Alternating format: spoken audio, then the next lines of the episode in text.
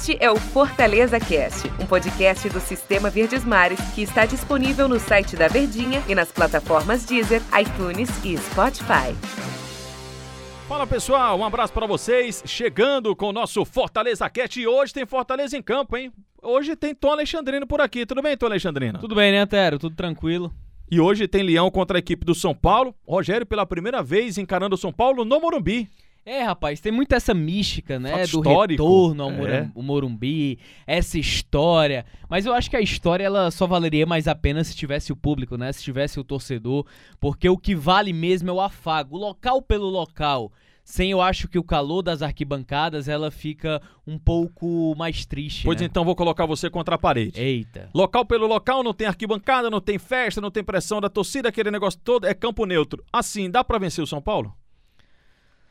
Depende. Eu fa- Eu falei pra você. Depende, depende. Ah. Se for o Fortaleza dos últimos três jogos, acho, acho muito difícil. É meio meio complicado. Mas se for 60% daquele Fortaleza que terminou a Série A do Campeonato Brasileiro ano passado, ganhando de Bahia, ganhando de Santos, ganhando de Grêmio, aí eu acredito que tem mais condições de ganhar. A gente consegue identificar o porquê que não tem nem 60% daquele time ou daquele futebol do ano passado neste ano? Ou nesses últimos jogos? Fortaleza ele se notabiliza por duas características que muitos treinadores lutam para conseguir e nem sempre eles conseguem: coletivo e individual. Reunir esses dois valores numa equipe só.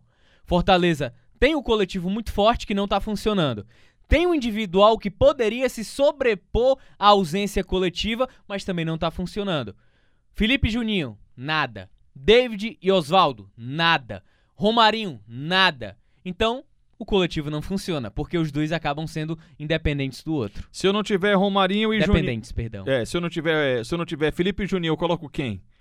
Esse é o grande problema. Se eu não tiver David e Oswaldo, eu coloco quem? Você tem a opção de Yuri César e talvez o Fragapane, né?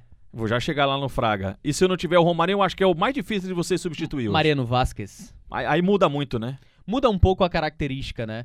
Mas eu acho que o Mariano ele funciona bem como um segundo atacante, vindo um pouco mais de trás. Não funcionou como o Ceará, contra o Ceará, lembra? Sim. Que, que ele entrou, mas Uhum. sabe por que, que ele não funcionou? Felipe e Juninho não estavam bem. Uhum. Oswaldo e David também não estavam bem. Então Mariano Vasquez não é um valor individual que funcione sozinho. Ele precisa do coletivo pra funcionar, diferente de Oswaldo e David. Por exemplo, contra o Independiente, pela Copa Sul-Americana, a individualidade do Oswaldo funcionou? Não deu certo? Então tem essa diferença entre esses jogadores. Se você tivesse na pe... duas perguntinhas em uma. Se você tivesse na pele do Rogério, se colocaria o Fragapane, a outra, é, você acha que o Rogério vai usar Fragapane em algum momento do jogo porque ele tá, o argentino tá no bid, tá liberado, pode jogar. Se ele vai jogar é uma outra história. Talvez por necessidade, né? Por necessidade ele deva colocar o Fragapane no decorrer do jogo. Vai ser muito surpreendente se ele colocar já de saída, né? Já seria um pouco mais difícil. E eu ainda ouso a pensar da seguinte forma: ele saca o David para colocar o Vasquez. E aí o Vasquez possivelmente pode fazer a função do Romarinho no meio por dentro e o Romarinho vai jogar aberto nas pontas. E só pra gente é, relembrar a galera de casa aí que tá acompanhando o nosso Fortaleza Cast. Fragapane entraria onde? Se ele for, ele jogaria onde? Ele pode jogar dos dois lados. É um ponta de velocidade que funciona muito bem ou pelo lado direito ou pelo lado esquerdo. E também ele pode jogar por dentro, onde joga o Romarinho, né? Ali por trás da zaga, como um segundo homem, um segundo atacante que se movimenta muito, que flutua pelos lados. Então o Fragapane, ele, além das opções que ele tem de substituição a Oswaldo ou a David, ele também pode ser uma alternativa para eventualmente, se precisar, e claro, se ele encaixar, substituir o Romarinho também. A gente pontuou, você pontuou, Tom, duas vezes aqui, nesse tempo que a gente tá conversando, Felipe e Juninho, que de- o Fortaleza depende muito da engrenagem deles dois. Não teria como simplificar e diminuir a possibilidade de erro utilizando apenas um dele, um deles, e você mudar o esquema? Você não utilizar dois de ponta e um, aqueles quatro atacantes. Será que não vale também pensar nessa outra alternativa, Rogério Senna, hein? Aí seria um pouco arriscado, né? Até porque o esquema dele, o modelo de jogo tá muito bem funcionando, né? O esquema dele já tá muito bem montado. Ele ia fazer o quê? Um 4-3-3? Mas como é que ele faria isso, já que ele não teve tempo para treinar essa alternativa? Ele até tentou no Campeonato Cearense. Um, até um 4-4-2 eu pensei. Mas não funcionou tão bem. Mas o Fortaleza em alguns momentos funciona no 4-4-2. Por exemplo, eu imaginei o quê? Escolhe, vê lá quem tá bem, Felipe ou Juninho. E aí, como ele gosta dessa saída, por que não utilizar o Mariano Vasquez ali? Exatamente. Era esse o ponto. Se Juninho não estiver bem, é Felipe Mariano Vasquez. É uma outra possibilidade que ele tem. Felipe Vasquez, Romarinho, David, Oswaldo e Wellington Paulista. É uma outra alternativa que ele pode ter. No papel, ele parece ser extremamente ofensivo. Isso. Né? Mas aí, dependendo da função que for exercer o Mariano Vasquez, pode dar um toque diferente, né? Pois é, mas aí é que tem um problema, né? O Vasquez, diante de um jogo pesado contra um São Paulo, para ser homem responsável de marcação. Difícil mesmo. Diante de um cenário um pouco mais complicado, se contra o Ceará, atuando ali mais na frente, ele se estressou muito rápido ali com o Charles e já, puf, levou o cartão amarelo. Imagina um jogo pesado contra o São Paulo. Talvez uma pressão que deva existir no vestiário, porque a gente sabe que o Rogério Senna é um cara vencedor, não que venha da torcida ou da diretoria, da cobrança do próprio Rogério. Então há essa pressão no próprio vestiário pela cobrança não apenas dos resultados, mas de um futebol melhor. Falando em pressão, Tom Alexandrino, é, talvez, eu vou voltar aqui, a, a, manutenção, a continuidade do elenco do, do Fortaleza, da, da, forma de jogar do Fortaleza, porque quem vai ter toda e mais responsabilidade no jogo vai ser o time do São Paulo. Pela eliminação Isso. no Mirassol, por ser o primeiro contato é, no Campeonato Brasileiro, já que não teve estreia contra o Goiás, então vai estar todo mundo meio de olho assim.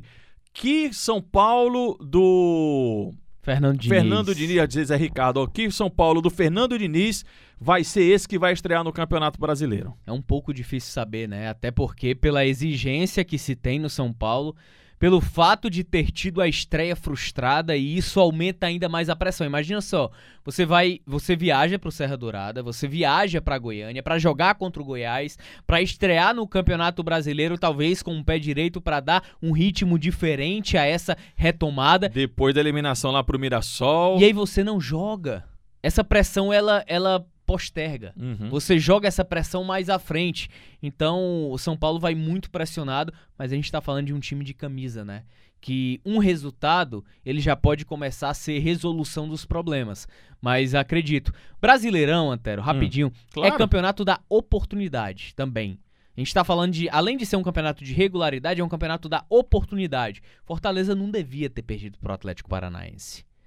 Fortaleza, diante da situação do São Paulo agora, não deve também pensar em perder. É, São oportunidades. Rapaz, e a derrota pro Atlético, só voltando, retrocedendo um pouquinho, ela é, é, ela é mais doída porque o Atlético ainda tinha seus desfalques, né? Exatamente. Então você ter outra molezinha dessas, aí é meio complicado. É muito delicado, porque o Campeonato Brasileiro, ele é muito complicado, ele é muito difícil. E em casa, amigo, você não pode bobear, né? E aí essas equipes como o São Paulo, com, força, é, com folha orçamentária 3, 4, até talvez 5 vezes maior do que o próprio Fortaleza, eu acho que o Daniel Alves paga metade do elenco do Fortaleza, é. metade da folha salarial, só um jogador. Então acho que a, a, partir do momento em que você tem uma oportunidade dessa em mãos e você não aproveita, é delicado. Vamos fazer o seguinte: Felipe Alves. Felipe Alves, Gabriel, Gabriel Dias. Eu acho que ele vai até com Gabriel, viu? Depois do que aconteceu com o Tinga, creio que seja Gabriel. É possível, até pela questão defensiva, por ser um cara que vai consegue segurar um guardar mais, mais é. ali.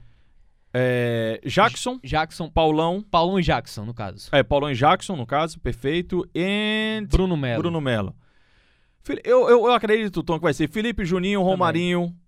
David Oswaldo e Wellington Paulista. Eu também acho. São cinco substituições? Isso. Deixa, você tem a total direito para mexer. Se não for isso, ele pode testar uma daquelas alternativas que a gente estava conversando agora há pouco. Mas eu acredito que ele se mantenha fiel a essa formação. Amanhã a gente analisa aqui no Fortaleza Cast. Eita. Tomara que uma vitória do Fortaleza, uma Tomara. boa atuação, um bom resultado, seria interessante. Vamos aguardar. Valeu, hein? Valeu, Tom. Obrigado. Pessoal, até amanhã.